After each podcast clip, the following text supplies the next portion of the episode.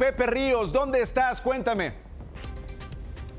¿Qué tal, Nacho Auditorio? Nos encontramos en la casa de Los Chávez número 34 aquí en la colonia Miscuac, donde es una de las residencias afectadas por la falla de Miscuac y Plateros. Y como se observan en las imágenes de mi compañero Lalo Ruiz, pues es así el interior de las viviendas donde cada vez más se detectan los daños por esta falla, la cual pues recordemos en la última semana también ha sido detectada por parte de expertos de la UNAM y siguen investigando. Hasta el momento, Nacho, desde el pasado 12 de diciembre en esta zona suman 26 de este punto que divide a la Benito Juárez con la alcaldía Álvaro Obregón. Y oficialmente hay ocho casas con daños en los cuales pues tiene un estimado de 100 vecinos afectados. Eh, ¿Con quién estás, Pepe? Ahora sí.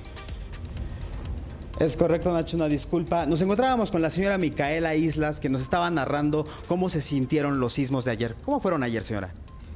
Con el sismo del día de ayer, pues notamos que sí se separó un poquito más, se hicieron más grandes las grietas y eh, cayeron más arenitas y, pues material de construcción eh, en el piso. Eh, pues estamos ahorita con muchísimo temor, pues que esto sigue temblando y lamentablemente pues no hemos podido iniciar ninguna reparación y demás porque pues las autoridades no nos han auto, ahora sí autorizado, ¿no? Y eh, hemos ido a varias instancias, se han dejado documentos, han venido pues muchas personas a visitarnos tanto de los medios de comunicación como eh, de, al nivel de la alcaldía, eh, Benito Juárez y también a nivel central nos han visitado y pues lo único que nos han dicho es pues, que nos van a mandar supervisión, mm. que lo van a evaluar, mm. pero pues ya pasaron dos meses pues y lamentablemente pues sigue temblando y nosotros estamos con las casas destruidas. Señora Micaela, rápidamente, ¿cómo es dormir con estos sismos? ¿Cómo es dormir con esa sensación de miedo?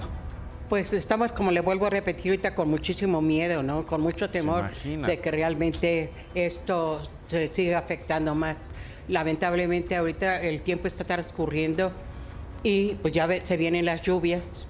Eh, en la parte de arriba se ha puesto una lona porque está la grieta totalmente abierto el techo y, para evitar un poquito la caída de agua, pero sí tenemos el temor de que ahora que empiecen las lluvias empiece a filtrarse el agua y más se destruya esto, ¿no? Sí. Señora Micaela, muchísimas gracias. Así la situación, Nacho, en esta parte de los Echave 34, que es parte de esta grieta que cruza de la falla de Plateros Miscuac. Vamos a estar al pendiente sobre pues qué otras perjudicaciones se encuentran en esta zona y estaremos reportando al tanto. Sí, vamos a estar contando esta historia de esta falla dentro de la Ciudad de México, las implicaciones.